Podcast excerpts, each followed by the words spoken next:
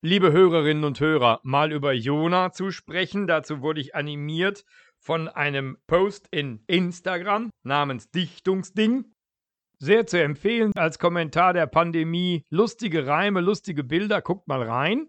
Da heißt es schon im März, lieber Gott, so mit Corona fühle ich mich fast wie Jona, ganz allein im Walfischmagen, wo die Fischabfälle lagen und die Plastiktüten faulen, fing er bald schon an zu maulen. Mist, ich sitze in der Falle und das Klopapier ist alle. Dass das schon im März gedichtet worden ist, sieht man ja an dem Thema Klopapier. Das ist ja Gott sei Dank offenbar doch verschwunden. Trotzdem eine schöne Assoziation über das Social Distancing und den Jona im Walfischmagen. Nehmen wir das doch mal auf und erzählen die Geschichte. Jona bekommt eines Tages von Gott den Befehl, Jona, geh nach Ninive, das ist eine Riesenstadt im Osten, Millionen von Einwohnern, und sage ihnen folgendes. Gott hat ihre Schlechtigkeit gesehen, er hat gesehen, wie schlecht sie Witwen und Waisen behandeln. Er hat gesehen, wie ungerecht die Richter sind. Er guckt sich das nicht länger an. Er wird diese Stadt vernichten. Und du, Jona, geh hin und sag es ihm. Und Jona sagt, nein, dazu habe ich keine Lust.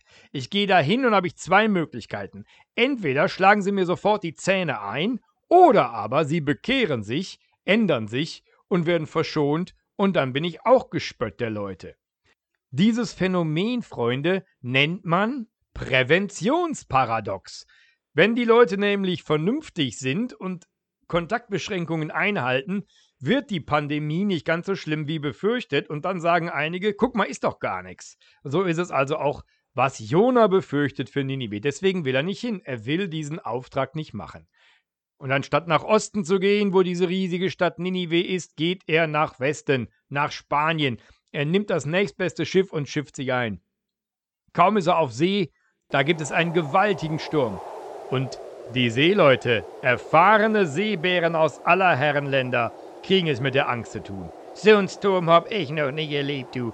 Da ist alle Seemannskunst vergebens. Da hilft nur beten. Kniet nieder, Leute, und jeder betet zu sein Gott, zu sein Gott aus sein Land. Los, betet, betet, betet zu Astarte und betet zu Zeus und betet zu Poseidon und zu Isis. Ich weiß das nicht. Betet! Nur einer, der pennt, als Jona. Der liegt unten im Schiffsrumpf. Und da geht der Captain hin und sagt: Sag mal, bist du bescheuert? Steh mal auf und bete zu deinem Gott. Da sagt Jona: Brauch ich gar nicht. Brauch ich gar nicht zu beten. Ist sowieso klar, dass meinetwegen der Sturm da ist.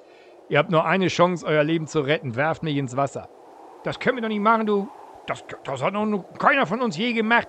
Kameraden ins Wasser geworfen. Und der Sturm wird immer schlimmer und schließlich sagen sich die Seeleute, gut, bevor wir alle ersaufen, dann vielleicht lieber nur der Jona.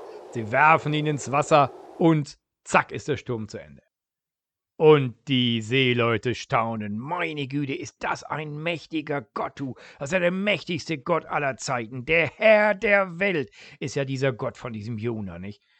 Jona aber ist nicht ertrunken. Er trieb im Wasser und dann wurde er vom Wal verschluckt.